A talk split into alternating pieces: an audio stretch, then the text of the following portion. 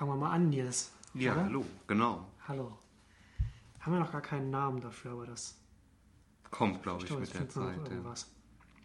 Ja. Ähm, ich habe, ich bin total entsetzt davon, dass du Breaking Bad einfach irgendwann aufgehört hast zu gucken, ohne irgendwelchen Grund und das irgendwann noch weiter gucken willst und aus irgendwelchen unerfindlichen Gründen keine Zeit hast, diese grandiose Serie äh, zu gucken. Das ist, das ist unfassbar. Jedes Mal, wenn, wenn, wenn, wenn, wenn ich wieder eine neue Folge gucken kann, bin ich, ich so, ah, Ja, äh, gute Frage, gute Frage.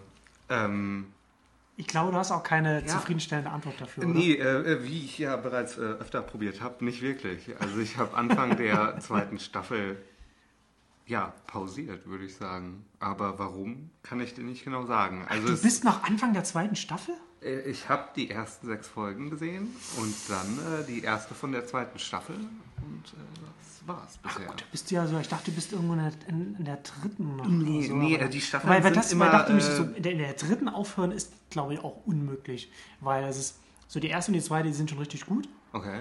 Aber die dritte und die vierte sind perfekt. Also das ist perfektes Fernsehen.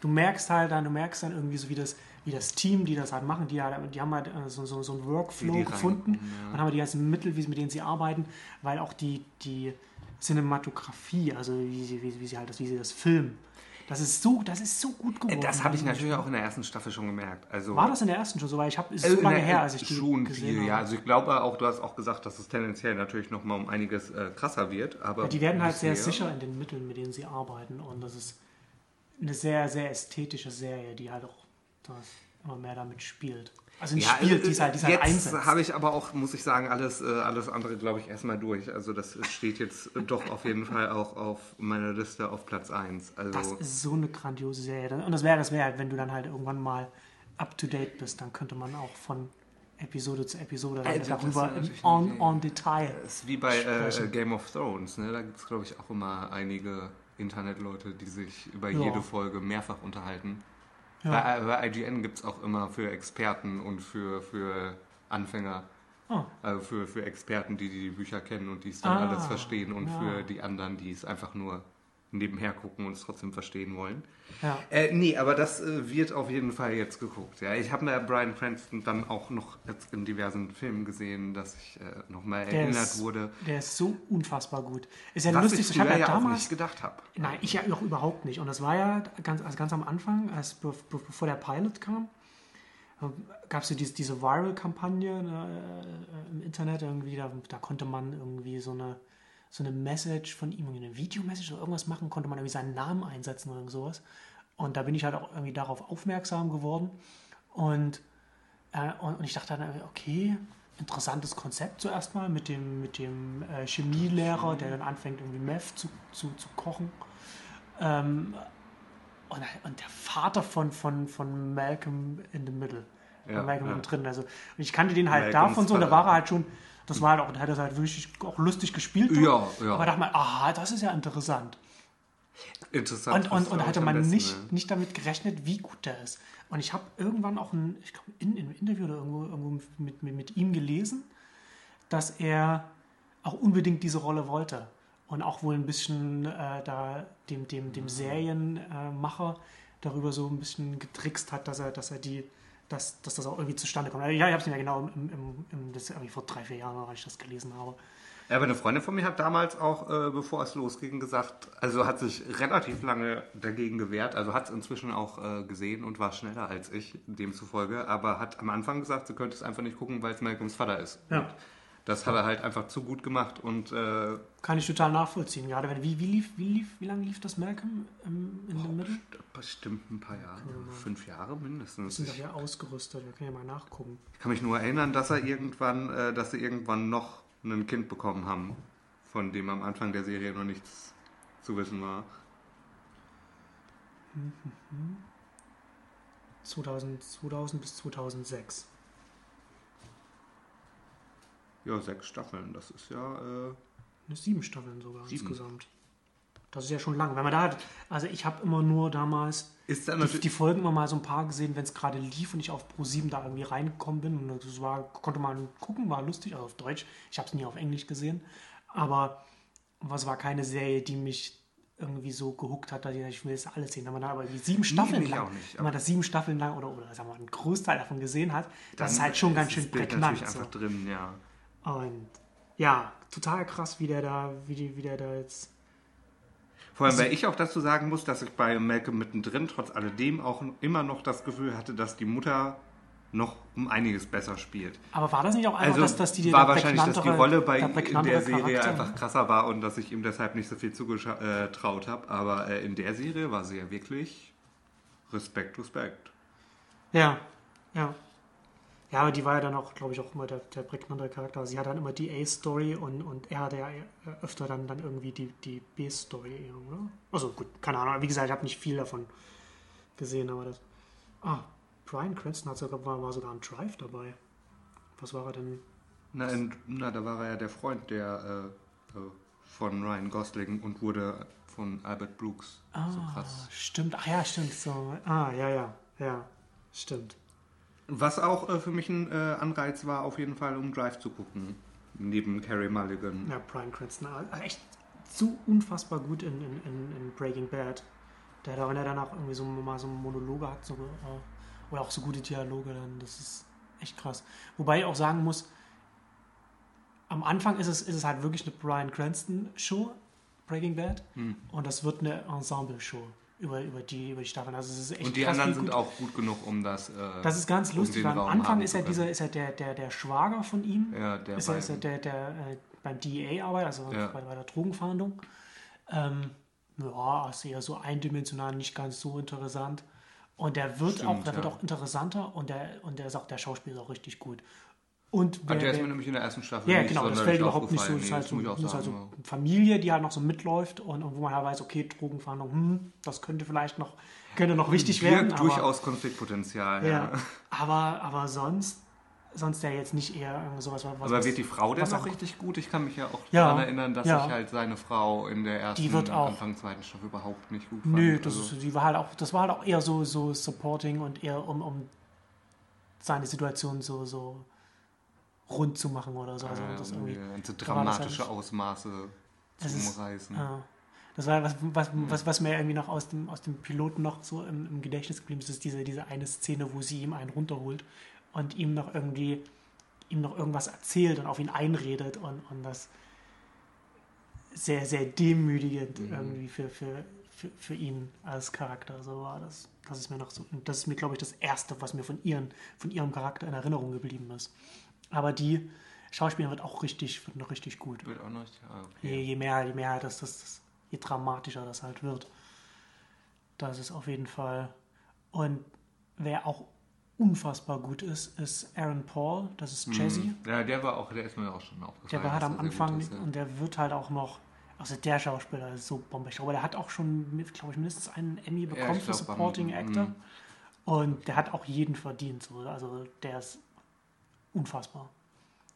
Das ist halt so wirklich krass, wie Aber in den späteren Staffeln da, die dann die Leute dann immer passieren. Aber vielleicht liegt es auch zum Teil oder zum Großteil daran, dass es halt einfach auch gut geschrieben ist. Wenn du halt gutes Material hast, aus, dann ja.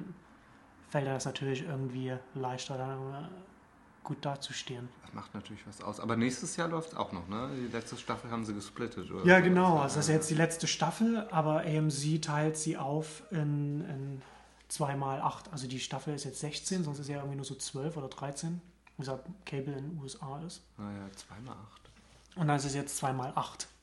Und ist aber auch schon die Hälfte gelaufen dann von den acht, oder? Wie viele sind gelaufen? Mm, Ja, ich glaube, die fünfte ist jetzt gelaufen, jetzt laufen, glaube ich, noch drei. Hm, krass. Also irgendwie sowas. Und dann ist das ja schon, ist das schon wieder für dieses Jahr gelaufen. Ja. Ich muss aber auch sagen, ich muss auch sagen, dass ich das, ich finde die, die, die Staffellänge, irgendwie so, so, so 10 bis 12, 13 Folgen, so wie es auch bei HBO ist, ne? Ja. also, also auch beim Paycable und so ist das, finde ich, finde ich besser als wie es bei den Networks ist. Also bei den klassischen Networks sind dann bei denen ist ja, sind ja die Staffeln immer so 20 Hm. bis 24 Folgen, also meistens, ich glaube, immer so zwischen 19 und 22 oder so. Und da merkst du schon, selbst bei den besten Serien, selbst die besten Serien bekommen irgendwann einen Hänger, aber, äh, mitten in der Staffel auch, wo du halt merkst, so, jetzt, Ja, jetzt, jetzt, jetzt gehen denen halt irgendwie so die Geschichten aus Mhm. und, und, und, und, und da muss man halt, also da, da sind immer Filler drin, ist immer gestretched.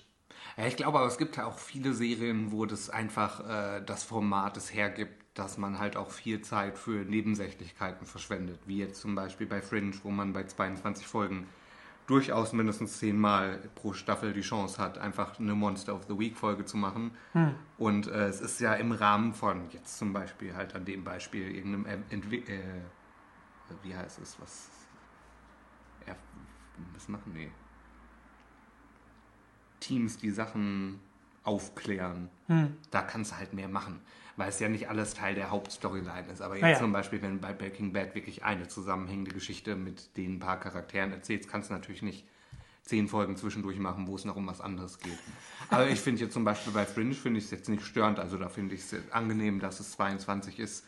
Jetzt bei der kommenden, wo es ja nicht mehr ist, bin ich allerdings auch nicht wirklich traurig drum, muss ich sagen. Das, das, das, ist, das ist gut, dass du sagst, weil ich habe mich gerade, als du Fringe gesagt hast, habe ich, habe ich so gedacht, das ist auch ein positives Beispiel, wie es, wie, wie es auch gehen kann. Also natürlich Ja. ist es auch so Monster of the Week Aber natürlich ist auch nicht ist alles schon auch interessant, immer mal, was man immer nicht hat. so, aber- aber die haben, die haben schon relativ gut das, das Niveau irgendwie gehalten. Also Ja. das ist, das stimmt. Und also da, wenn ich mir dagegen Walking Dead angucke, wo bei zehn Folgen halt auch wieder mindestens ein paar, na, sagen wir mal vier, fünf, können da schon ein Totalausfall sein. Oh, Walking Dead. Ach, das ist so traurig. Ich habe ja die, ich lese ja die Comics. Ähm, die, und die sind auch richtig gut. Also das, das hat auch so Hänger oder so, so ein bisschen, na, wiederholt sich halt so ein bisschen von, von den Themes Hängt her. So ein bisschen, ja. aber das ist halt irgendwie schon relativ, da ist jetzt vor, vor einem Monat oder so ist die hundertste Ausgabe gekommen. Also das läuft schon einige Jahre. Hm. Ja, ja. Wenn du siehst, wenn du bedenkst, dass es ungefähr eine pro Monat ist, also 100 Monate. Schon ganz schön lange, ja. Ähm, aber das ist halt wirklich, wirklich gut gemacht. Und ich weiß nicht, also dieses, dieses Material, das, das, das die Serienmacher da zur Verfügung haben und die haben, nutzen das wirklich nicht gut, finde ich. Und die, wir hatten uns ja schon mal darüber unterhalten, so die, die Dialoge sind ja unmöglich teilweise. Ja, aber auch die, die Darbietung ist oft äh, einfach daneben. Also Ja, das, ich ja. frage mich halt, wie man mh, den Schwerpunkt von der Zombie-Serie äh, so dolle auf das menschliche Drama, was ja natürlich ein sehr interessanter Ansatz ist, äh, legen kann, aber das gleichzeitig halt mit nicht sehr fähigen Schauspielern durchzieht. Ja, Zombies sind halt, also ist halt vielleicht auch eine Kostenfrage, ne? wenn du halt irgendwie immer hast 100 Leute geschminkt im Hintergrund äh, rumlaufen, dann, dann Wobei ja also, bei der Serie war nie einer meiner Kritikpunkte, dass es zu wenig Zombie-Action gab. Also stimmt, also das, ja, das gab schon, das, ist- das stimmt. ich meine, man Ja, muss ja jetzt auch nicht jede Folge, wer weiß, wie viele Gore-Szenen haben, damit sich das irgendwie lohnt. Das Aber haben sie ja am Anfang, haben sie, äh, als die Serie angefangen hat, haben, haben sie das ja, schon relativ das gut schon bedient, gemacht, die ja. Fans. die Und wenn war es auch immer wirklich sehr gut gemacht und äh, ja, also nee, da war ich schon zufrieden mit. Also es war mir nicht zu wenig. Da hat mich eher halt gestört, wenn die Leute schlecht gespielt haben oder halt die Dialoge. Oder äh, nicht nur die Dialoge, also das ganze Drehbuch, also da waren halt auch einfach viele nicht nachzuvollziehende Handlungsstränge und alles drin. Also Nee, äh, ich bin trotzdem mal gespannt auf die dritte Staffel, wie das werden wird, weil also ich meine, sie haben ja den Erfolg und alles haben sie ja im Nacken. Künstlerische Freiheit haben sie, glaube ich, bei AMC auch ja, das relativ. ist, das, ist, das ist krass. ne? Also hast du, du hast ja AMC, so, so ein Basic Cable Sender, der äh, mit, mit, ich glaube mit Mad Men hat es angefangen, so, so ein Hm. Überraschungshit gelandet hat. Aber im, im Mad Men weiß gar nicht, wie viel die, ich glaube irgendwie so zwei Millionen Zuschauer oder so. Also es ist also für, für, für, die, für den kleinen Sender relativ gut. Das ist wohl irgendwie ein Sender, der AMC heißt, glaube ich, All American, nee, Nee, nee, American, Classics oder irgend Movies. sowas. Ah, ACM. Ah ja, äh, irgend sowas. stimmt. Nee, AMC, ähm, American, American Movie Classics. Movie Classics. Ähm, auf jeden Fall die, mit, mit, mit Mad Men so das erste Original Programming gemacht, also die erste, die erste so Serie und dann, und dann halt, aber halt in erster Linie, also Mad Men ist, wird auch gut gesehen, aber ist schon noch so, so, so ein kritiger Erfolg. Ja, und dann ja. und das, das zweite und den zweiten Home Run, der war ja dann direkt danach Breaking Bad, was so Mhm. total in eine andere Richtung ging. Übrigens lustigerweise auch ich habe damals die erste Staffel von Mad Men gesehen und habe dann und dann hat, hat, hat, man, hat man das halt so auf dem Schirm gehabt. Und dann dieses, die Leute dann, der Sender hat jetzt, macht jetzt dieses Breaking Bad, was vollkommen andere Richtung ist. Und deswegen war ich da auch interessiert daran. Und dann, aber Breaking Bad ist ja auch noch größerer Kritikerliebling, aber hat auch keine guten Quoten. Also, die, die, also ich glaube, es ist, ist glaube ich, okay für die. Also es macht für die noch so ökonomisch ja, ich glaube, Sinn. es war vorher sowieso das, ja auch schon das Spartensender. weiter, Also ich glaube, ja, gut, also du musst halt schon irgendwie eine Reichweite haben, damit du das halt irgendwie von den Geldern wieder reinbekommst. Ja, also ich glaube, die ruinieren sich damit Und nicht dann haben sie, unbedingt. Wann war denn das? War das letztes Jahr oder vor, äh, welche Season? Ich weiß nicht, welche das war. Ähm, Rubicon gemacht. Kennst, hast du Ah das, ja, hast du das gesehen? Das war, nicht gesehen. Rubicon war auch eine, so, so, so, so eine äh, Spionage, Thriller-Serie, würde ich es jetzt mal sagen. Ähm, spielt in einem Think Tank, die, die äh, so, so ein, äh, äh, Nachrichtendiensten, also so Geheimdiensten zuarbeiten und, und so Sachen ausarbeiten. Und eine, ich glaube, es war die langsamste Serie, die ich je gesehen habe. Die haben die Geschwindigkeit super runtergedrosselt. Aber du hast bei Killing mal reingesehen. Und, nee. Okay. Aber, es- aber ich, ich will das auch, im- es ist im Positiven. Ja. Also es war eine sehr, sehr atmosphärische Serie. Also man musste sich auch darauf einlassen. Und dann hat es, es war, ich fand, ich fand die Serie super. Also es waren halt diese, diese Menschen, die halt irgendwie diese, die, diese Akten durcharbeiten und dann irgendwie so Verbindungen herstellen und, und dann auch, wie das, wie das auf die wirkt, wenn dann was, was sie damit äh, herausgefunden haben, dass dann damit äh, irgendwie einen, dass das dann da, dazu führt, dass dann da ein Bombenabruf an der Stelle stattfindet, dem, dass sie müssen dann halt sicher gehen, dass sie auch keinen Fehler gemacht haben, damit dann nicht irgendwie eine Schule da äh, weggebombt wird oder so, also sowas, ne? Also jetzt ganz, ganz, ganz banal gesagt. Und das war echt eine nette, nette Serie, aber die hat halt auch überhaupt nicht funktioniert. Ist überhaupt nicht geguckt worden. Ja, ich glaube, amerikanisches Publikum will halt wirklich mehr an Schnelligkeit.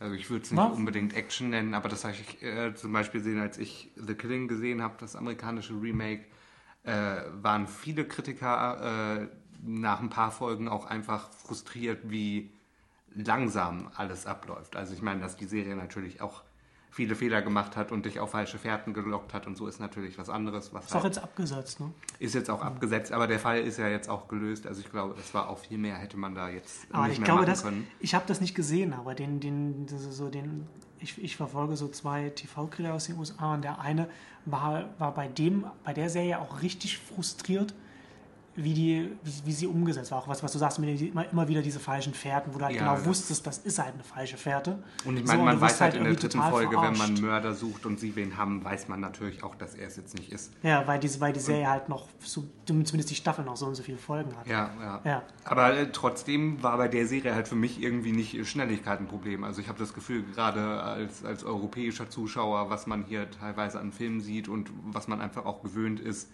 muss nicht immer so viel aufeinander passieren, zwangsläufig. Also man hat sich halt wirklich gerade am Anfang sehr viel Zeit mit, mit einfach Stimmungsmachen und es ging ja auch alles nur in Seattle und es hat jede Folge 50 Mal geregnet. Aber man hat sich einfach Zeit genommen, um, um die Charaktere zu zeigen und die Stimmung zu etablieren. Und was ich zum Beispiel auch immer gut finde, wenn jetzt jemand versucht, was aufzuklären, man hat auch einfach äh, die Hauptdarstellerin gesehen, wie sie einfach äh, über den Fall nachdenkt. Also sie sitzt da und du hast gesehen, die überlegt jetzt, hm, was Okay. jetzt? Und das ist halt für mich, äh, war es halt vom Tempo völlig in Ordnung. Also ich würde Ja. da nie sagen, dass das jetzt so langsam war. Jetzt natürlich die falschen Fährten Aber es so hat dich trotzdem anderes. frustriert, das sagen wir jetzt einfach mal, dass, dass, dass du am Ende der ersten Staffel nicht erfahren hast, wer es war. Ja, sehr, sehr. Also, Also, das war, war, also man, muss vielleicht, man muss vielleicht dazu sagen, also es war irgendwie, äh, es gab einen Mordfall Genau, und, also und zwei Detektive, die den aufklären ja, wollen und, Mädchen und wurde halt, umgebracht, genau. Und äh, das eigentliche Problem war, glaube ich, nur das Marketing, weil halt die Serie äh, komplett vermarktet wurde, wie Twin Peaks ja damals auch, dass halt am Ende der ersten Staffel weiß man, wer der Mörder ist. aber das wusste man bei Twin Peaks auch nicht und da war es kein Problem, weil der Rest gestimmt hat. Ich glaube, das war damals auch äh, Also ja, es gab sicherlich auch Leute, für- die, die, die, die halt jetzt, die jetzt, oh, das Mysterio muss aufgeklärt werden, wir wollen das wissen. Ja, ja, also Aber- ich glaube schon, dass das gab. Also ich meine, jetzt im Nachhinein ist natürlich dann auch wieder alles in Ordnung, weil es noch gelöst wurde und die Serie heutzutage ja auch erhaben über so ziemlich alles ist. Aber ich Ja. glaube, damals gab es da auch schon viele, die äh, ganz schön angefressen waren deswegen. Und äh, bei Killing war es halt auch äh, so angepriesen, dass man es halt erfahren würde. Und dann äh, Tatsächlich. Habe ich so wahrgenommen. Also alles Marketing lief darauf hinaus, wer ist der Killer von Rosie Larson und jetzt zwölf Folgen. Ich meine, man wusste ja natürlich auch am Anfang noch nicht, dass es zwei Staffeln gibt. Also ich glaube, die Entscheidung können sie dann natürlich auch erst immer treffen, wenn sie verlängert wurden, dass sie den Mord dann noch in die zweite äh, Staffel Hm. rüberziehen können. Na, ich glaube einfach, Killing wäre besser gewesen, wenn es eine mittellange Staffel gewesen wäre. Also es waren halt nicht, diese 26 Folgen waren halt zu viel. Ach, waren das 26 Folgen? Das waren halt zwei komplette Ah. Staffeln, genau. Ach so, ach so, okay. Und gerade nach der ersten Staffel hat man sich halt gefühlt, als hätte man gerade eine 13 Stunden äh, Vorschau gesehen und jetzt geht's eigentlich los, weil man ja eigentlich dachte, dass es sich halt auf in Folge von diesen 13 Folgen, die auch dann 13 Tage in der Serie sind, den Mord aufgeklärt bekommt. Ja. Und das war halt nicht der Fall. Und dann wurde man halt mit einem ziemlich unschönen Cliffhanger in den Sommer entlassen. Also da kann ich halt die Frustration verstehen. Also jetzt nicht, dass Ja. es in der Geschichte unmöglich gewesen wäre, aber wenn halt die vorher die Erwartungen aufgebaut werden, dass du es erfährst, bist du halt frustriert. Also das, was ich auch darüber gelesen habe, hat mich überhaupt nicht gereizt. Also es war wirklich lustig, das zu beobachten, wie dieser äh, äh, TV da, also, ähm, Alan Sepinwall, heißt er, der schreibt äh, auf hitfix.com. Ähm, ich glaube, er war dann irgendwann so frustriert in der ersten Staffel, dass er dann auch irgendwann aufgehört hat, dass er zwar noch weiter geguckt hat, aber nicht mehr jede Folge äh, ein Review dazu geschrieben hat. Und dann halt am Ende der, der, der Staffel, also es ist ich bin nicht mehr sicher, was er geschrieben hat, aber irgendwie so ein bisschen, dass, dass das Publikum sich zu Recht verarscht vorkommen. Das vorkommt. ist halt das Einzige. Also ich- die, die Serie hatte viele Fehler, das äh, gerade auch mit dem Marketing, das hat, glaube ich, schon viel kaputt gemacht da. Das Einzige, was man der Serie nicht vorwerfen kann, ist äh, das Schauspiel, was halt durch die Bank der Hammer war. Hm. Also Mireille Ines war, wäre Claire Danes jetzt nicht in Homeland, Ham- Homeland gekommen, hätte ich auf jeden Fall gesagt, die hätte den Emmy verdient. Ja, aber dann kam Claire Danes in Homeland. Ja, und da ja, da ist natürlich nicht mehr so viel Platz für Besseres jetzt. Ja, das, das, war, das, war echt, das war echt gut. Gute, gute erste Staffel. Wobei ich auch da natürlich sehr äh, äh, kritisch bin, wie man gerade nach einer so perfekt, finde ich, auch durchgepasten vom, vom Tempo und allem von der ersten Staffel, ob man das halt nochmal so kopieren kann, weil es sich ja alles halt auch nach einem ziemlichen Ja, abgeschlossene Handlung anfühlt. Also auch wenn Das die stimmt, Handlung ja. natürlich jetzt nicht in einer Weise das abgeschlossen ist, das, das, da bin ich auch gespannt, wie sie, wie sie da anknüpfen. Genau, also diese konstante Paranoia, dass man selber nicht weiß, wer ist gut, wer ist böse und so. Ich glaube, da ist jetzt natürlich äh, zwangsläufig im erst, in der ersten Staffel relativ viel weggenommen worden, was halt nicht mehr so spannungsaufbauend wirkend in der zweiten wirken kann. Aber trotzdem bin ich natürlich sehr gespannt. Ja, das kann natürlich funktionieren. Ne? Also du hast ja, es war ja auch, um auf so Breaking Bad zurückzukommen, da hat man ja auch am Anfang gedacht, okay, was, was wollen sie denn da erzählen? Das ist halt relativ schnell irgendwie abgehandelt, was, was sie da erzählen. Also es liegt ja dann immer dann äh, daran, wie gut, wie gut die Schreiber und die Macher der, der Serie sind, kann, ob, ja. was sie dann, ob sie es schaffen, dann irgendwie noch Storylines dann, dann draufzusetzen und dann auch ein paar Staffeln in derselben Qualität zu machen oder ob das dann wie ein Soufflé in sich zusammenfällt in der zweiten Staffel. Also so das Heroes-Ding. Ah, hast, ja. hast, hast du Heroes damals gesehen? Äh, komischerweise nicht. Also Das trotz, war- trotzdem, Das war ja schon ganz schöner Hype. Die erste, Ja, ja, die, also- erste Staffel auch. Dachte, naja, ein bisschen cheesy, aber so, das, so X-Men war, habe ich schon auch früher Comics gelesen. Ja, ich Das muss sagen, schon- eigentlich würde mich das von, machen. von dem, Das ist ja letzten es Endes- geht, auch super interessieren. Das war halt Also- schon krass, so, so Mutanten, X-Men. Also es wurde zwar nie gesagt, aber man hatte halt keine Lust, wahrscheinlich irgendwie Marvel irgendwas zu bezahlen. Also Aber ist X-Men so mit Highlander-Twist, ne? dass man sich gegenseitig umbringen muss, um die Kräfte von anderen zu kriegen. Oder konnte nur Nee, der nee, eine? nee, einer, einer hatte diese Fähigkeit, dass er das, dass er das von so, den okay. anderen dann so übernehmen konnte. Bezieh- Beziehungsweise es gab mehr als einen, aber einer hatte halt irgendwie die Möglichkeit, dass er, wenn er die anderen umbringt, dann von denen dann auf eine gewisse Art dann das, die, die Kräfte Mhm. zu übernehmen. Und deswegen hat er das gemacht. Ähm, ist auch irgendwie, ich glaube, in der ersten Staffel gegen Ende ist auch Stan Lee mal kurz aufgetreten. Also da gab es nicht irgendwie böses Blut oder so. Hm, okay. Zwischen, also Stan Lee ist ja von Marvel. Aber an sich basiert es nicht auf Aber- einem Comic von ihm. Nee, nee, Also, nee, auf überhaupt nicht. Aber das Comic. Konzept ist halt so genauso, ja, diese Leute mit, mit, So mit, mit Superkräften, die auf einmal haben, so, die kommen nicht so richtig damit klar und wollen das eigentlich gar nicht, wollen normal sein, aber das können sie nicht und dann und gibt es dieses, dieses, dieses Drama und so. Und Ja, auf jeden ja, Fall das- diese, diese, diese, diese Serie halt, die, erste Staffel war relativ, war, war fing, fing okay an, ein bisschen cheesy, aber war, war okay und hat sich auch so hochgeschaukelt und hatte dann ein paar richtig gute Folgen. Also gerade Company Man ist, ist so eine, die, die, ich glaube auch der Autor schreibt auch, oder die Autorin schreibt auch mittlerweile bei, weiß ich, wo die mitschreibt, egal. Auf jeden Fall, das war, das hat sich richtig gut gesteigert und, und war, war eine richtig nette Serie und die ist in der zweiten Staffel, die, ist das so in sich zusammengebrochen, weil die keinen Plan hatten, wie sie irgendwie eine längere Geschichte erzählen, also wie sie eine Mythologie aufbauen und so etwas. Und dann ist ganz schnell irgendwie, dann haben, dann haben sie irgendwelche Bösewichte ein- eingeführt und dann sind die wieder schnell wieder raus und dann haben die Leute das war total gaga. Das wurde auch immer schlimmer. Ich glaube, ich weiß gar nicht, wie viele Staffeln es da gab. Drei oder so.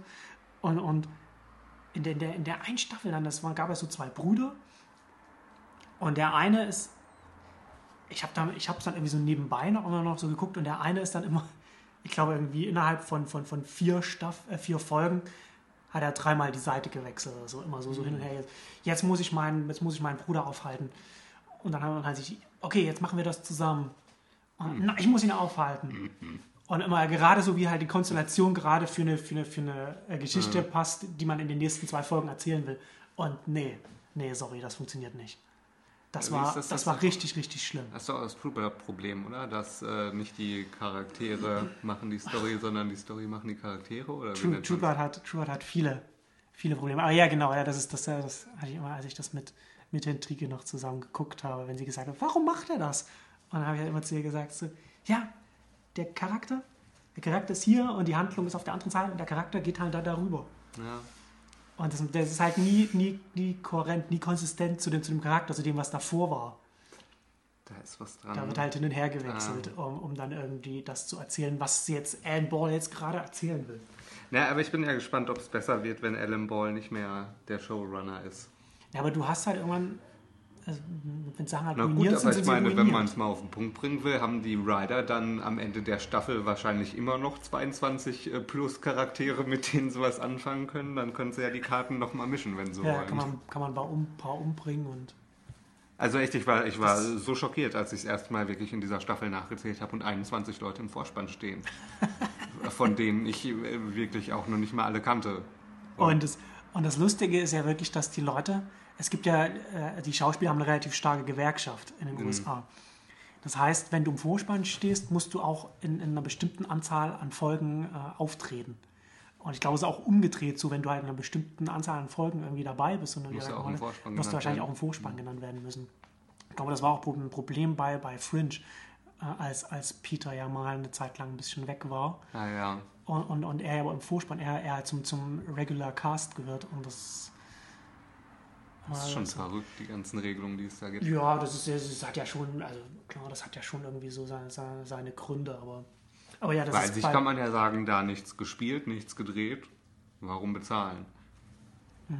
Aber es ist natürlich, man weiß ja nicht, in welchen, äh, ja, in welchem Tempo und in welchen verschiedenen Dingen es gedreht wird. Es kann ja die, gut sein, dass man schon Szenen ja, für die Folge gedreht ja. hat oder es dann nicht gezeigt wird oder einfach in der nächsten Folge gezeigt wird. Aber das ist schon, schon krass. Das, also, also ja, das geht ja auch nicht. HBO ja ganz schön Geld an Schauspieler zahlen, wenn sie.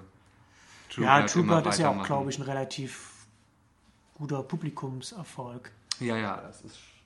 Ich glaube auch die, die DVDs war, sind auch mit die erfolgreichsten ja. TV-Serien, DVDs in Amerika. Krass. Hat das, hat hat True Blood eigentlich damals diesen, diesen Vampir-Hype ausgelöst oder sind nee, die da noch aufgesprungen? War das, war, das war Twilight, ne? Also ich würde nicht sagen unbedingt aufgesprungen, aber wahrscheinlich doch gut Verstärkt mit in ne? Anfang ne? einen mhm. mit dazugekommen und wahrscheinlich sowohl profitiert als auch es nochmal angetrieben zu haben. Mhm. Aber ich ja, glaube, primär war das schon Twilight, glaube ich. Die erste Staffel war schon, war schon okay. Ja, die zweite. Aber war es war natürlich bei der ersten Staffel, es war, ich habe bei, bei, bei mir sind natürlich schon die Warnsignale ehrlich gesagt schon beim Piloten angegangen, als dieses, da wurde schon mit dem Vorschlaghammer dieses, dieses Thema na, äh, nach Hause gehämmert, so dass das Vampire sind, sind, sind die Minderheit, die, die ein bisschen so diskriminiert wird und die stehen so ein bisschen für Schwarze und Schwule mm. und so, mhm. für diese Gruppen. Wobei ich aber auch so, glaube, ah, dass das nee, nie so groß der, die Absicht der Am Anfang schon. War. Am Anfang war, also die ersten ich, Folgen also oder so, ich glaube relativ schnell haben sie, das, haben sie das irgendwie gelassen, aber das war schon, das war schon drin.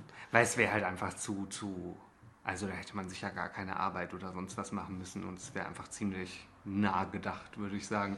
Ja, Weil ich habe nämlich auch mal halt von Alan Ball gelesen, dass es lazy ist, den Vergleich zu machen oder, oder einfach die naja, jetzt ist es ja halt irgendwie nur noch einfach nur noch Entertainment, Unterhaltung ja. ohne, ohne irgendwas. Popcorn-Kino im Fernsehen, ja. würde ich sagen. Ja. Aber, ja. Naja, aber man kann ja, ich finde ja trotzdem gut, dass dadurch Vampirfilme im Fernsehen, nee, also im Kino natürlich doch wieder äh, Boom erlebt haben. Also ich meine, es ist natürlich nicht so gewesen, dass deswegen jetzt erstaunlich viele gute Vampirfilme in den letzten Jahren erschienen sind. Ich wollte gerade sagen, eigentlich nicht, oder? Aber ich habe also eher, das Gefühl, eher, eher Vampir-Serien so ein bisschen die, diese ganzen so Vampire Diaries und, und so, so Gedöns, Ja. was, was dann, keine Ahnung. Stimmt, die sind Also auch, glaube ich, ziemlich erfolgreich auf allen Märkten. Ja, ja, Herr Drier hat das eine Zeit lang geguckt. Das ist wohl ganz, Aber ist wohl, glaube ich, auch eher Schmarrn. Mm. Twilight auch. Also, ja, eh, es geht wohl, glaube ich, eher in die Richtung. Aber, aber, es, aber Filme, also abgesehen von, von Twilight, na, so finster die Nacht war ja halt richtig gut. Also der schwedische.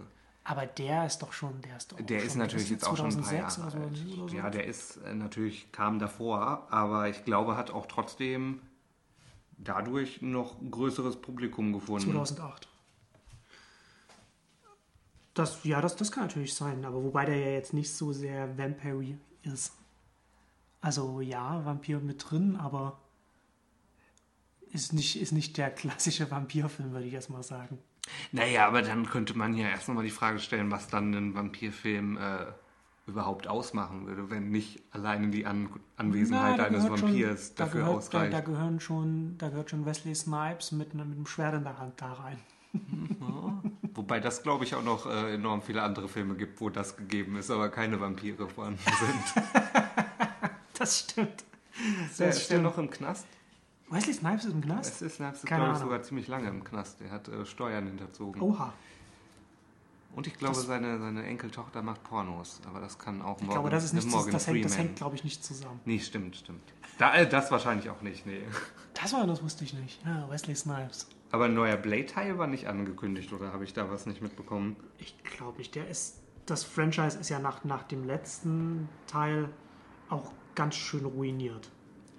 Ja, Blade Trinity war natürlich wirklich nicht der Ach. größte kommerzielle Das war- und äh, kritische Erfolg Das war, der war, Welt. das war der mit, mit, mit Jessica Biel, ne? Mhm. Ja, das, war- das war gaga. So, Jessica Biel setzt so die setzt hallo, Kopfhörer auf mit, mit, mit, mit, mit einem iPod und fängt dann an.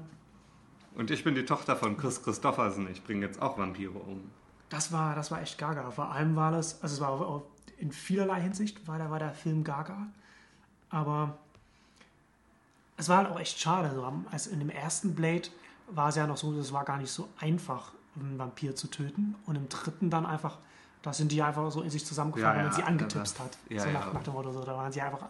Alle sofort explodiert. Das ging da echt erstaunlich das schnell. war, ich habe irgendwann mal gelesen, dass der auch, dass, dass der Regisseur von dem Film der, der, der Drehbuchautor war, der eigentlich sonst nur Drehbücher schreibt und dass man das Und dann das beim merkt man dritten dem Mal Film- auch mal ran durfte. Und das merkt man dem Film, glaube ich, auch so ein bisschen an.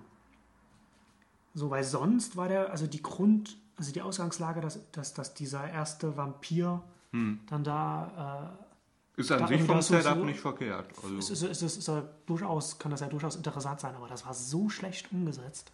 Na, ich muss ja trotzdem auch noch sagen, dass Parker Posey dabei war, war für mich auch noch ein kleiner Grund, das Ganze ein bisschen angenehmer zu finden. Aber Wen hat die gespielt? Auch ein Vampir, oder? Ja, die war die äh, Vampirfrau, die den Dracula befreit hat und Ah. von den Vampiren auch so ein bisschen. Warum findest du die gut aus? Woher, woher kennt man die? Äh, ist äh, eine meiner äh, Lieblingsschauspielerinnen, macht sehr viele äh, Indie-Filme.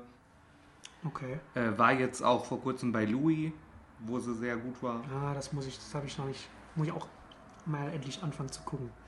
Er hat, glaub, hat vor ein paar Jahren auch versucht, eine äh, Sitcom zu machen, die allerdings nichts geworden ist mit der Rothaarigen von, von äh, Six Feet Under. Aber war, war nichts. Äh, nee, dreht halt immer die mal. Rothaarige, äh, das ist die kleinere- Tochter? Ja, die Lauren? Ambrose. Ah. Da haben sie zwei Schwestern gespielt und die eine konnte keine Kinder kriegen und die andere sollte dann für die andere das Kind kriegen. Und eigentlich haben sie natürlich kein, kein gutes Verhältnis und waren sich auch nie im Leben nah, aber das Kind soll die beiden. Wurde nach vier Folgen äh, abgesetzt und äh, auch- Rest der Staffel wurde eigenartig. nicht mal mehr ausgestrahlt. aber äh, trotzdem muss ich immer sagen, also wenn Parker Posey dabei ist, bin äh, zumindest ich schon halbwegs zufrieden. Ich muss nochmal noch mal auf Blade Trinity zurückkommen, weil ich hier sehe, dass, dass äh, Dominic Purcell ähm, den Dracula gespielt hat. Hm, Hast, hast, hast, hast du so, so Prison Break gesehen, wo Nee, er damit gespielt hat? das ist auch Das ist-. Das ist super lustig. Der, der, der Typ, überall wo der mitspielt, trägt der sein Hemd so, das sind irgendwie, ich, ich Moment, eins, zwei, drei, vier, fünf, so vier und bis, bis fünf obersten Knöpfe immer offen. Stimmt, ja. Das ist so, das ist so albern. Und, und Echt, wirklich, ist es wirklich, denn bei Prison. Break auch so? Also ich fand jetzt Ähm, glaub, bei dann bei Dracula Prison Break so. Am Anfang ist er, ist er ja, ist er ja. Er ist äh, erst der Bruder, der im Gefängnis ist und wird vom anderen rausgeholt. Und, und ne? das, ja. das ist ja die erste Staffel. Äh, Spoilers, die kommen raus. Und dann gibt es noch ein paar äh, Folgen, äh, nee, noch ein paar Staffeln, wo sie dann draußen sind, wo sie dann halt normale Sachen tragen. Und wo er dann halt auch sein, das Hemd auflegt. Und, und damals dachte ich noch so, okay, das ist halt irgendwie das, das Ding von dem Charakter oder so. Und er macht das dann auch, aber macht das wirklich auch überall, wo ich den gesehen habe, Ja. läuft er so rum. Hm, Dann scheint es doch Vorliebe des Schauspielers zu sein. Und das ist sehr eigenartig. Aber auch der hat ja, glaube ich, keine äh, richtig große Filmkarriere hingelegt. Nö, das stimmt.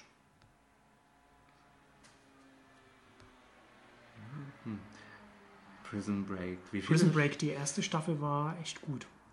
Die war echt, die war echt Bombe.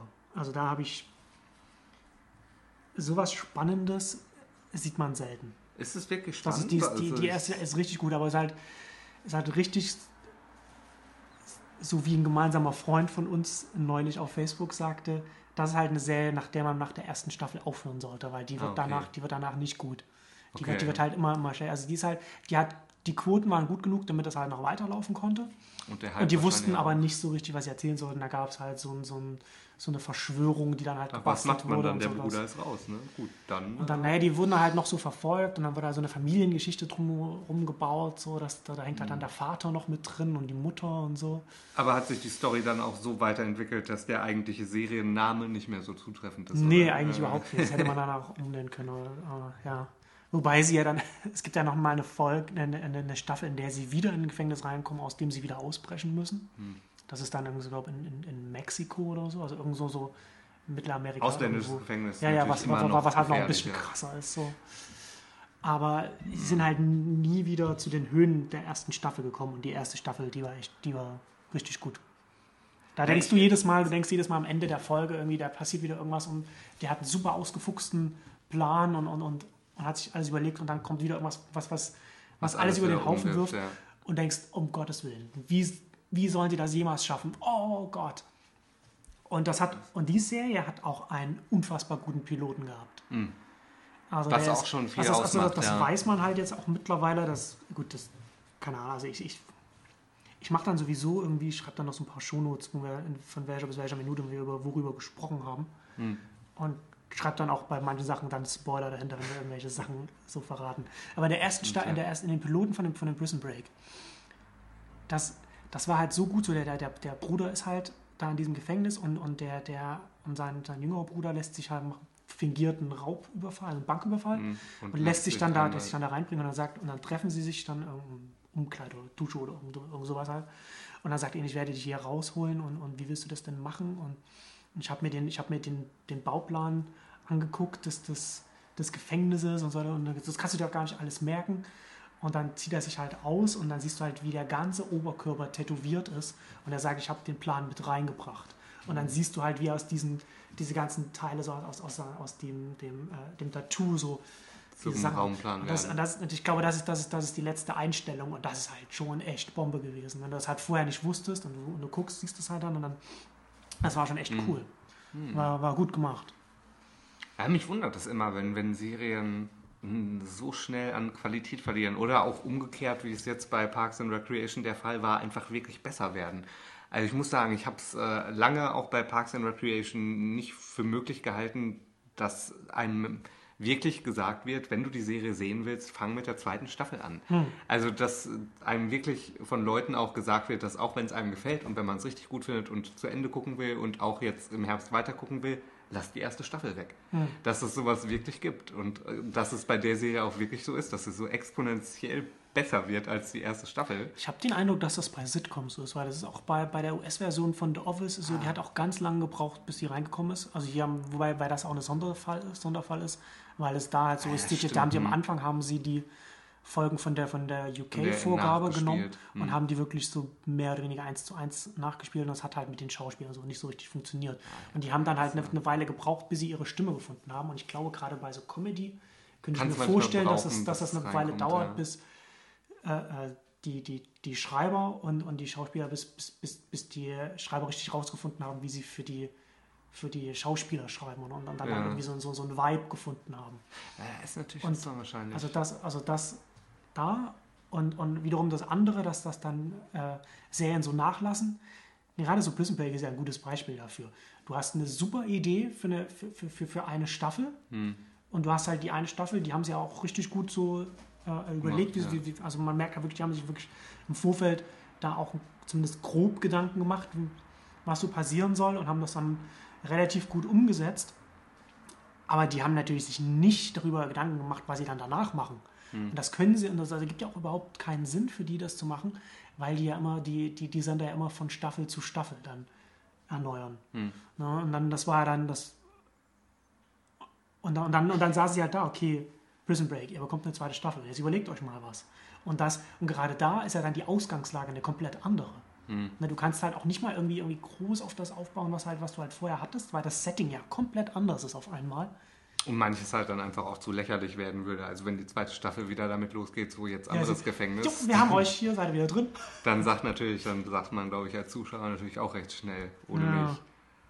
Ja, Ja. Ist, aber zum Beispiel bei Girls hat mich das äh, gegenteilig überrascht. Ich weiß nicht, ob du das gesehen hast, die neue HBO-Sitcom. Also Ja, ist habe keine ich, hab ich gehört. Sitcom. Die, die, wurde wohl auch in den USA relativ stark diskutiert, weil das alles Töchter von, von bekannten Schauspielern sind. Ja. Also von Leuten.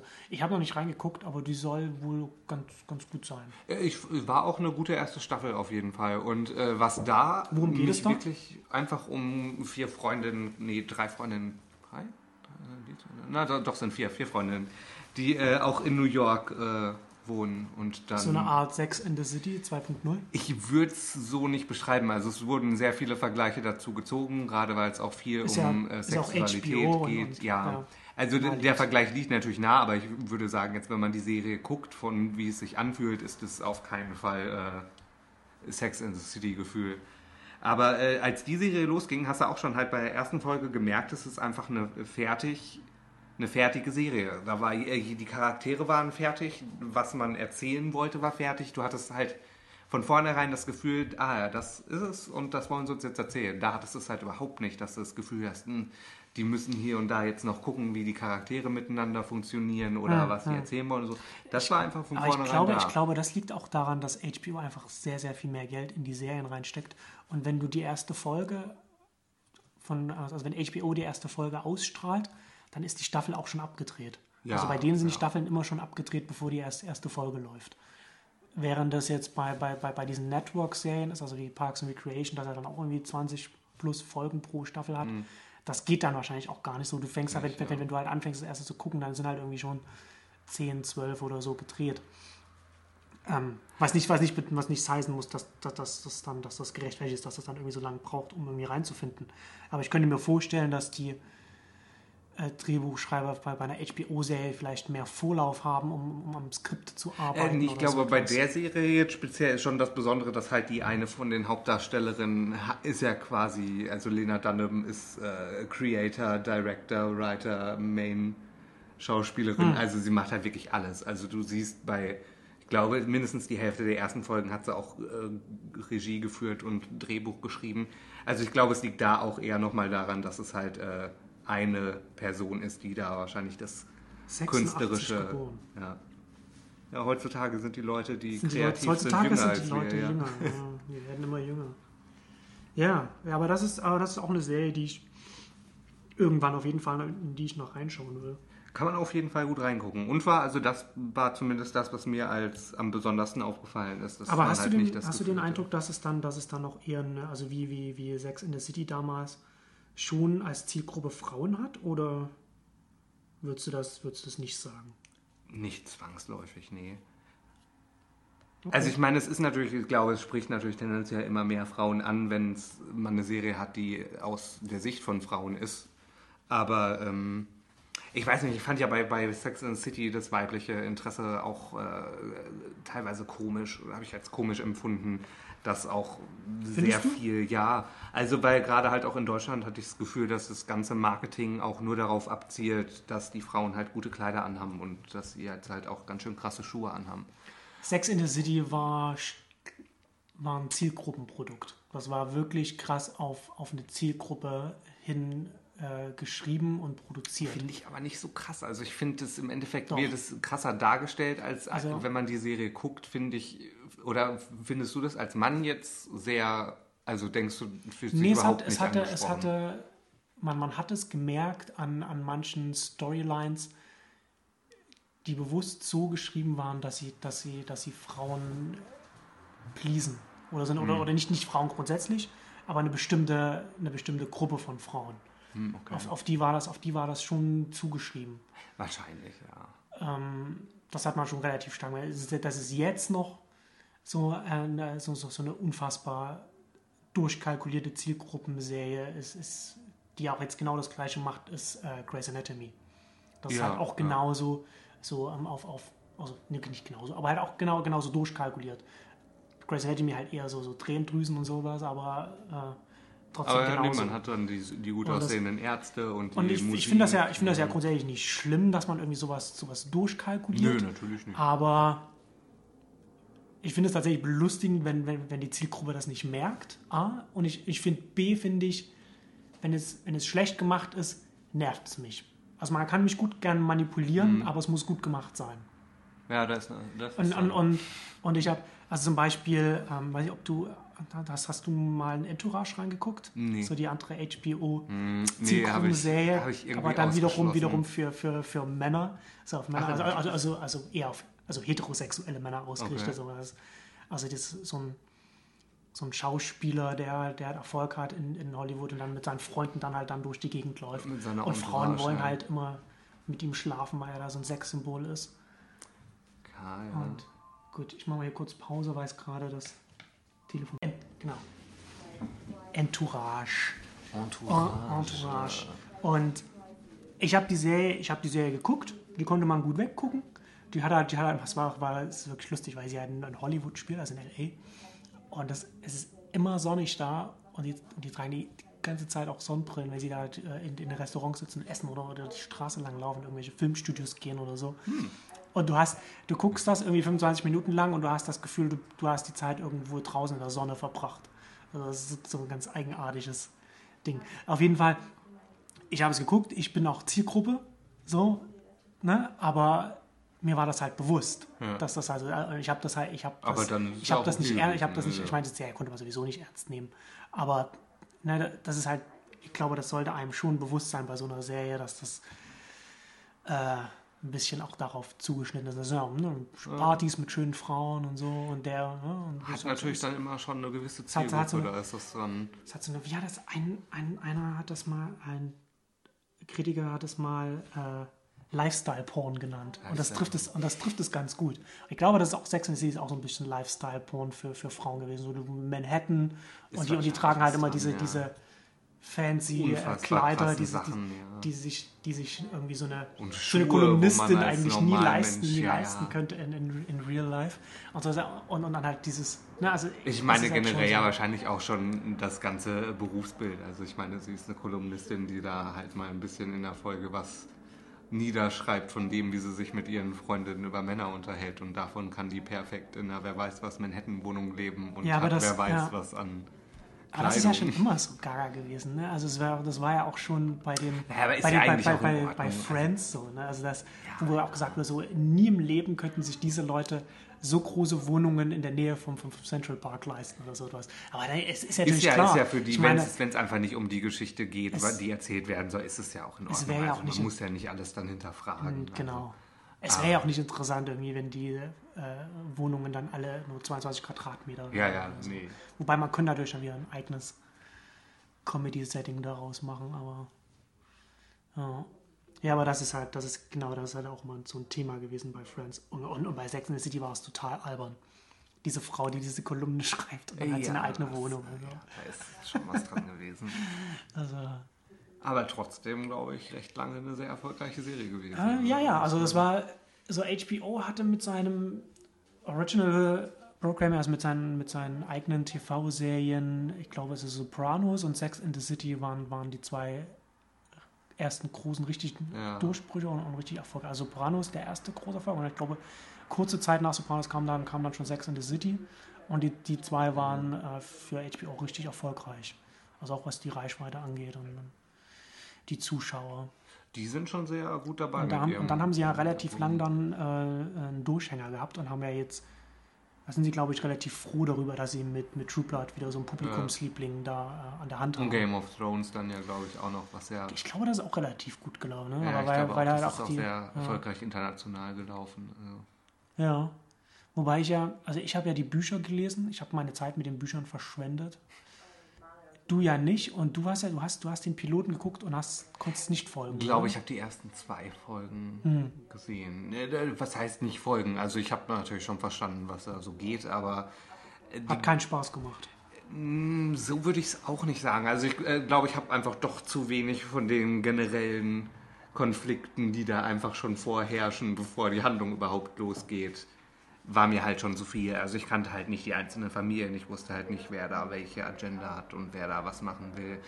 Und äh, gerade irgendwie in der zweiten Folge gab es dann eine Szene, wo hier der äh, Peter Dinklage mit wem anders zusammen eine äh, Intrige gegen eine andere Familie oder gegen eine andere Dings geplant hat und ich einfach nicht wusste, wer ist das jetzt. Ich verstehe, was ihr machen wollt, aber äh, ja. Und dann habe ich einfach beschlossen, dass einfach äh, zu schade wäre, um es zu gucken, ohne es zu verstehen. Deswegen werde ich jetzt doch auch nochmal die Bücher vorher lesen und ja, dann mal gucken, ob ich dann mehr verstehe.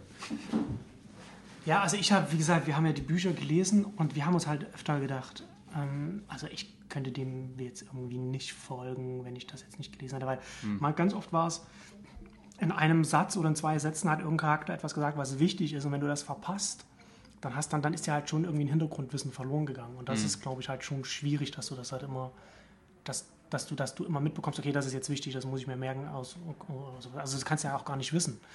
Ähm, es ist auch es ist auch wirklich ein schwer verfilmbares Material, weil der, der, der Autor einen riesen Fass aufmacht. Also der baut da ein, eine, eine, eine, äh, Eine eigene Welt. eine Welt, auch eine richtig vielfältige Welt, auch die, die, die halt, die halt eine, eine Geschichte hat, die, die, die dann immer so, die man so sukzessive dann immer weiter so in Gesprächen erfährt, wo man dann immer wieder so Sachen reinbringt. Das kann man halt in einem Buch, wo man halt auch relativ viel von solchen Sachen machen kann, kann man das halt auch, kann man das Äh, da kann man einer Serie ist halt echt schwierig. Aber das ist halt interessant. Also der, der, der Alan Sepinwall, der hat das Buch, der hat die Bücher nicht gelesen und er hat sie bewusst nicht gelesen, als er erfahren hat, dass, dass die Serie kommt, weil er wissen wollte, ob man die gucken kann, ohne die Bücher gelesen zu haben. Hm. Und er meinte, dass er da, er meinte in seinen Reviews immer, dass er relativ gut mitgekommen ist. Aber ich glaube, dass das auch daran liegt, dadurch, dass er dafür bezahlt wird. Hm. Da Nimmt hat- er sich da halt auch die Zeit. noch mit einer Da guckt man dann, da guckt man dann irgendwie in, in die Wikis von, von, von irgendwelchen Fans rein und kann irgendwie nochmal die, die Namen nachgucken und irgendwie die Verbindungen raussuchen oder irgend so etwas. Oder guckt sich einfach ja zur Not nochmal an, damit man halt was Oder sowas, genau. Guckt man so ein hat. zweites Mal an. Äh, sie, sie haben es trotzdem gut gemacht, umgesetzt. Aber es ist, es ist wirklich schwieriges Material und es wird auch nicht einfacher. Ich weiß nicht, wie HBO das machen will, weil in den späteren Büchern kommen immer mehr, äh, immer mehr Orte dazu, Handlungsorte. Und schon jetzt ist, glaube ich, die Serie die teuerste Serie, die, die HBO jemals gedreht hat. Und das sieht man ihr auch an. Und das wird halt nicht weniger. Und, und ich glaube, in der letzten Staffel hat, hat man schon gemerkt, dass sie, dass sie angefangen haben, äh, so Sachen zusammenzulegen. Oder dass sie zum Beispiel auch so Charaktere, also hast irgendwie so zwei Charaktere, die, verschiedene Sachen machen und Mhm. im, im, in den Büchern. Und, und in der Serie macht ein Charakter beides. Also das ist halt auch so zusammengelegt. Also das kann man, kann man auch kann man ja Kann auch man, kann man machen, ja. also es macht die Welt halt natürlich auch ein bisschen kleiner dadurch. Ähm, weil dieses Aber Rest- solche Werkzeuge muss man ja einfach ja, nehmen. das, an, an irgendeiner Stelle geht es halt nicht anders. Dann muss, geht es halt nicht anders. Das habe ich auch gemerkt bei, hast du Coraline gesehen? Äh, nee. Die äh, Neil Gaiman-Verfilmung von Ah, hier, dies- dem, Aber das ist, ein, das ist ein Film, ne? genau, von dem Regisseur von Nightmare Before Christmas auch. Und äh, in, der, in dem Buch ist es halt wirklich nur ein Mädchen, was rumläuft und äh, ja, mit sich selber quasi im Inneren redet. Ja, das ist ja und immer äh, schwierig. das geht halt zum Beispiel einfach nicht als Film wirklich ansprechend zu machen. Deswegen haben sie es im Film halt wirklich so gemacht, dass sie ihr noch einen kleinen Freund an der Seite gesetzt haben, der halt dann mit, mit sich mit ihr unterhalten kann. Hat mich auch erst gestört, aber dann habe ich natürlich auch gedacht, ja gut, aber wie will man das anders machen? Ja. Das kann man halt sonst nicht umsetzen, die Nee, ganzen stimmt. inneren Monologe und ich weiß nicht, das finde ich aber auch, man muss halt immer auch bedenken, was halt geht und was nicht. Wenn die Leute halt bei das Parfüm Naja. plötzlich sagen, das ist aber bei weitem nicht so gut wie das Buch, weil wo sind die 30 Seiten innerer Monolog, Monolog wenn er merkt, dass er nach nichts riecht?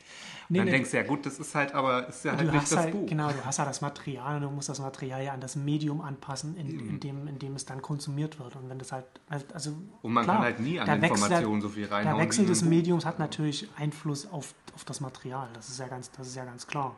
Aber ich finde auch, dass man daran zum Beispiel nochmal messen sollte, wie erfolgreich oder eben misslungen das Ganze dann im Endeffekt ist. Weil ich muss sagen, Ja klar, man kann ja dann die eigenen ja Entscheidungen, schlechter kann man dann angucken, kann man sagen, so die eigene Entscheidung, war das eine gute Entscheidung, war es eine schlechte Entscheidung oder die, die angepasst war und sowas. Das ist, das ist ja auf jeden Fall, kann das Ich meine, im Prinzip würde ich auch sagen, kann ja jeder mal verfilmen, was er will. Also da wäre ich nie so, nie so elitär, dass ich sagen würde, das und das ist jetzt ein Stoff, was man äh, unbedingt gelesen haben muss. Und manche Leute wollen es halt einfach nicht lesen. Also kannst ja gerne mal verfilmen. Ob es dann gut wird oder schlecht, ist Ja. natürlich die andere Sache. Aber so generell Wobei man, ja, wobei ja schon, das ist ja schon so, dass, dass, dass, dass man ja sagen, also manche Geschichten sind, sind, sind, sind in einem Buch besser aufgehoben als auf einem Film. Also zum Beispiel auch so American Psycho ist auch ein unverfilmbares Buch gewesen und das wurde verfilmt. Ja, okay. Und das, das hat sich auch nicht. Also der, der Film für sich selbst steht wahrscheinlich ganz okay. Ähm, aber er wird der, der, der Vorlage natürlich nicht gerecht, weil die Vorlage nur in einem Buch funktionieren kann. Und das ist natürlich immer stärker der Fall, je stärker es um, um das Innenleben von, von, von jemandem geht, um so, ja. Gedanken und sowas. Und das war halt da halt genauso wie, wie, wie in äh, äh, Coraline. Ähm, was ja auch ganz interessant ist, hast du, hast du 300 hast du damals nicht gesehen, ne? D- Free d- 300? Diesen, diesen, Also Den mit, Film? mit Gerald Butler, den Sparta-Film. ja, ja, Ja, natürlich. doch. Bei dem war es ja so dieser, dieser, wie heißt das, Zack Snyder? Äh, äh, äh, Äh, ähm, Snyder? Miller. Miller? Nee, Snyder. nee, Miller ist Zack der, Miller Miller. ist der, Miller ist der, äh, hier mit Lena Headey übrigens. Ja, ich. Ähm, Zack Snyder, genau. Ich, ja. Und der hat das, der hat es ja so gemacht, der hat den, den, den Comic von, von Miller genommen und hat ihn Stück für Stück auf die Leinwand übersetzt. Also jedes Panel sozusagen. Ich ist finde, der ist- auch der ist optisch das ist auch wirklich Ja, das ist interessante geworden. Wahl. Natürlich warum, weil halt beide Medien äh, grafische Medien sind. Hm. Und dann ist das natürlich auch ganz interessant, dass es, da kann man das natürlich dann machen, weil natürlich dann sich schon jemand, in dem, in dem Fall dann der Zeichner, Gedanken sich, sich Gedanken hat, über die Komposition gemacht hat, das Arrangement, so, und dann kannst du das natürlich dann so übersetzen. Ja, das ist dann mit, mit Sin City ja auch nochmal gemacht. Ja, ich wollte ich gerade sagen, also das fand ich sowohl bei 300 als auch bei SimCity sehr äh, ansprechend gemacht. Also da fand ich gerade, also bei SimCity würde ich sogar sagen noch mehr, dass mir da diese Verknüpfung von dem eigentlichen Material in optischen Filmen fand ich, war da sogar noch besser. Ja, Weil es auch, also war auch einfach noch ein besserer Film als 300. Also 300 war nicht schlecht, aber kann- ich kann nicht ganz verstehen, dass der Film auch heutzutage noch so beliebt ist und so einen, so einen krassen Ruf hat. Also so. ja es ist, ach, das, der, der Comic ist halt auch so krass. Es hat, es hat diese, diese, und es, es hat so eine Nazi-Ästhetik und so eine Nazi-Ideologie so dahinter und das ist, Naja, was- und, und, und Frank Miller ist grundsätzlich sowieso schon so ein eher, eher komischer Typ, was der so, also der ist ja schon, der macht das ja gern, der ist gern so ein bisschen so, also potenziell faschistisch, so ein bisschen, so ein bisschen, äh, äh, er findet, ja, ich, ich weiß nicht genau, wie, es zusammenfassen soll, aber wenn man, wenn man 300 gesehen hat, dann, dann weiß man so, was ich, was ich meine. Das ist so schon der, der Höhepunkt von, von, von, von, von Miller, so, äh, was in diese Richtung angeht, Hm, ja. äh, diese Richtung gehend angeht. Und, und das ist schon komisch. Und diese, aber zu ist halt natürlich auch lustig, dass da sehr viele, also logischerweise dadurch finden natürlich viele, hm, sagen wir mal, einfach gestrickte Männer das, das, das ziemlich gut, den Film. Und, und halt gleichzeitig dieses, hat, hat, es, hat der Film aber auch so eine, so eine homoerotische äh, Unternote. Ja, so, ne? es war, war schwules Ballett. Also das kann man nicht anders sagen. das, ist, das ist dann auch schon wieder lustig. Hast du von Zack Snyder, hast, hast du Watchmen gesehen? Nee, bis heute leider noch nicht. Watchmen Also ist ja von, von äh, oh Gott, jetzt fällt mir der, der, der Typ nicht ein, der das, der das Moore, heißt er, war da, hieß der Morrison? Also ist ja auch eine, eine, eine Verfilmung Ja, auch sehr bekanntes Graphic Novel, ne? von, von, von genau. Und die, das war, ist in den 80ern rausgekommen. Genau, Alan Moore. Und ähm, zum ersten Mal ein Comic gewesen, das sich mit Comics selbst als Medium auseinandergesetzt hat. Also so ein sind, sind alternde Helden, die da drin sind, also der, der, deren, deren Zeit eigentlich schon abgelaufen ist und die, die nicht mehr so fit sind und, und auch nicht mehr in der Zeit, nicht mehr so richtig reinpassen und dann passiert irgendwas und wir werden äh, von äh, Leute von ihnen werden umgebracht und dann wird irgendwie verfolgt, was, was da los ist. Weil es spielt auch quasi spielt- in den äh, alternativen 80ern, ne? Mhm. Ja. Ja, genau. Und es ist auch, ist auch auf jeden Fall ein, ein Kind noch des Kalten Krieges. Das merkt man, der, das Ja, ja. merkt man dem auch an. Ähm, aber auch eine, eine richtig gute Geschichte. Gerade wenn man auch um Comics äh, so ein bisschen gelesen hat, oder Superhelden so ein bisschen interessiert, ist, ist das auf jeden Fall ganz nett. Und kann man auch, kann man. Ich habe Ja, auch, also ich hab auch die Comics gelesen Fall noch und, auf und, meiner den, Liste. Der wird auf jeden Fall und den kann man auch, ja. den kann man auch gut lesen, äh, kann man auch gut gucken, den Film.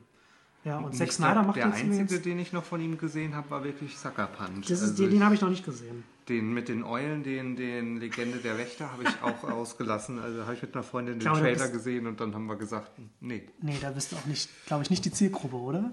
Äh, Ich ein glaube nicht, Eulenfilm? dass das wirklich ein Kinderfilm ist. Also ich glaube schon, dass das ein relativ, äh, sagen wir mal, Jugendlichen. Also ich glaube, die Story ist schon wahrscheinlich so ein bisschen wie bei dem How to Tra- Train Your Dragon, dem Drachenzähmen leicht gemacht. Dass Hm. es einfach eine, eine normale Geschichte ist, die halt aber animiert ist. Eins, zwei, drei, vier, fünf Eulen auf dem Poster. Ja, Ich glaube, das ist schon. Das, es, es, es sieht aus. Ja, fünf Eulen ist ein Kinderfilm. Wobei man ja dazu sagen muss, dass Eulen ja noch nicht mal jetzt im klassischen Sinne schöne Tiere sind, glaube ich, die kleine Kinder ansprechen. Aber wobei doch große Augen, das könnte. Ja, doch, es hat schon, es hat schon, also zumindest die, die auf dem Poster sind, da sind, sind schon so Richtung Kindchenschema äh, getrillt. Aber könnte, da ist natürlich schon das, das äh, Die Gegenteilprogramm zu Sucker Punch. ist, Also, ist schon klar. Äh, wie fandst du Sucker Punch? Also den habe ich ja noch nicht gesehen. na, der hatte natürlich schon große, große Probleme. Also, Storytechnisch. ja, klar. Also, es ist, ich glaube, viel Kritik kam ja auch von, von äh, feministischer Seite, wie das Frauenbild in dem Film ist und was für ein Frauenbild da vertreten wird. Aber äh, nee, eigentlich ist das Problem, ja, der Film ist auch ein bisschen zu lang und der nimmt sich auch ein bisschen ernst. Also du musst dir vorstellen, man weiß nicht, ob du den Trailer gesehen hast oder nicht. Also im Trailer sind halt solche Sachen wie, dass äh, hier Emily Browning kämpft mit Maschinengewehren gegen Zombie-Nazis. Ja. Und im nächsten Shot kämpft sie dann wieder gegen einen Samurai-Roboter. Und Aber das ist alles nur, das, das, sind, das sind nur die Fantasy-Sequenzen. Genau, das sind Also- diese Fantasy-Sequenzen. Und äh, im Film ist es immer so eingebunden, dass sie eigentlich in einer Mental Institution ist und äh, sie will ausbrechen zusammen mit ihren Freundinnen und äh, jedes Mal, wenn sie anfängt zu tanzen, sind die Menschen um sie herum halt so krass geflasht, dass sie halt nichts mehr mitkriegen. Und jedes Mal, wenn sie halt anfängt zu tanzen, um Leute abzulenken, ist es halt für den Zuschauer so, als würde sie eine so eine krasse Actionsequenz machen. Also beim ersten ist dann, was weiß ich, im Himalaya und muss mit einem Schwertkampf gegen wer weiß wen kämpfen. Und wenn sie halt in dieser Sequenz erfolgreich ist, ist sie halt auch im wahren Leben erfolgreich gewesen. Und du siehst dann, ah ja, jetzt ist, sind sie da durchgegangen. Ja. Also es ist halt ein bisschen, wird gerade zum Ende hin, finde ich, fand ich ein bisschen Inception-mäßig. Und ist halt völliger Schmarrn. Also die ganze Storyline Moment, ist Moment, halt... Moment, Moment, Moment, Moment, Auszeit. Hältst du Inception für Schmarrn? Nein. Ach, Nee, äh, nur im Sinne von, dass sie halt dann später irgendwann auch dann die zweite und dritte Tanz-Traumstufe haben und man ah, also von dem, Okay, wie so die Wirklichkeit und so eingebild, von, von eingebunden Layering. wird. Also, Genau. Ja, Aber okay. nee, nee, natürlich in keinster Weise so anspruchsvoll oder gelungen wie bei Inception. Inception war tatsächlich der erste Film, äh, den ich gesehen habe, bei dem die Leute im Kino angefangen haben zu klatschen, als, als der Abspann kam. Also die, also du hast ja diese letzte Einstellung und dann, und dann der Abspann. Ja. Und als die Leute wussten, das ist die letzte Einstellung und, jetzt, und dann kam der Abspann. Das, das hat mich, war, aber der- der, der hat mich auch, äh, Das war bei mir nicht. Aber ich, ich war auch in einem gut. sehr kleinen Kino drin mit nur, ich glaube, höchstens zehn Zuschauern und dann Oh. auf Deutsch. Das war ja. ich wollte schon gerade fragen, ja- so wenn man, wenn man jetzt hier in Berlin in den, ins, ins, Sony Original geht, dann, Dann die, das, sind ja, das sind, ja- die sind zwar nicht so groß, aber klein sind die ja auch nicht. Nee, gerade. nee, da, nee, da wäre auch, glaube ich, mehr los gewesen. Nee, ich war ja zu Hause Ja. und äh, auf dem Dorf und da konnte man froh sein, dass überhaupt ein Film lief. Hm. Der, ich glaube, die späteste Anfangszeit war da halb neun. Also das war dann noch gut, dass wir da dann noch ins Leute Kino ins fahren Bett konnten. kommen. Ja, ja. man morgens wieder aufstehen kann. Ähm, Aber es ist mir auch während des Films jetzt nicht so häufig negativ aufgefallen, dass ich Ja. oft, also weil es, man, die Stimmen sind alles bekannte Leute gewesen. Also ich meine, man kennt halt die Stimme, die Michael Caine im Deutschen hat, die Leonardo DiCaprio im Deutschen hat. Alan Page habe ich auch schon auf Deutsch gehört. So, man kennt die Stimmen halt deswegen. Aber Michael Caine, ne, halt im Original, Ja. als, als, ich, als ich jetzt in, in äh, The Dark Knight Rises war, ich habe ja, ich hab, wir, haben, wir haben vor ein paar Monaten haben wir The Trip gesehen mit den zwei Comedians aus, aus, aus UK, die, die auch weiter sich darum gebettelt haben, wer Michael Caine am besten nachmachen kann. Und wenn du, denn, wenn du dann Michael Caine siehst, wie Michael Caine redet, wie eben Michael Caine nun mal redet, dann kannst du unweigerlich musst du dann wieder an The Trip denken und ich musste ein bisschen schmunzeln, als, als, als ich da in, in dem Kino saß. Und wir haben ja dann kurze Zeit darauf dann Freunde zusammen ähm, Batman Begins geguckt und dann, und dann Hendricke hatte, ich hatte das ja mit Hendricke damals zusammen geguckt und dann meinte Hendricke auch so an Batman Begins, als dann Michael Caine kam.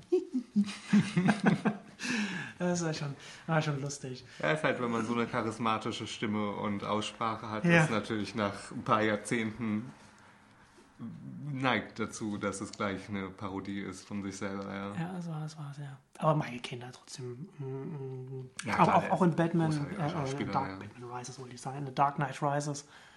Ähm, Hat er da Ist er- denn ist er auch richtig gut. zu tun? er- also er muss ja in den davor, ja, nö, sagen, nö, war ist er, ist er trotzdem, ist er trotzdem so der, der, ist er trotzdem eher, eher so ein Supporting Character. Ja, ja. Aber er hat ähm, ein paar emotionale äh, Szenen, die er richtig, wo er richtig alles rausholt. Ja. Also Muss er, einmal- muss er über wo er- Batmans Eltern reden Einmal, wo das er ist so, traurig. ja, einmal, wo er, er äh, da, da spricht er äh, Bruce Wayne so ins Gewissen und da wird er sehr emotional und das, da merkt man einfach so, dass es ein richtig guter Schauspieler. Ja, das kann man manchmal echt ziemlich schnell sagen. Es, ist, wundert mich immer, wenn man bei manchen Leuten denen irgendwie einen ganzen Film lang zusieht und es irgendwie noch nicht groß überzeugt oder, oder es halt dann Ja. war halt insgesamt dann stimmig oder so.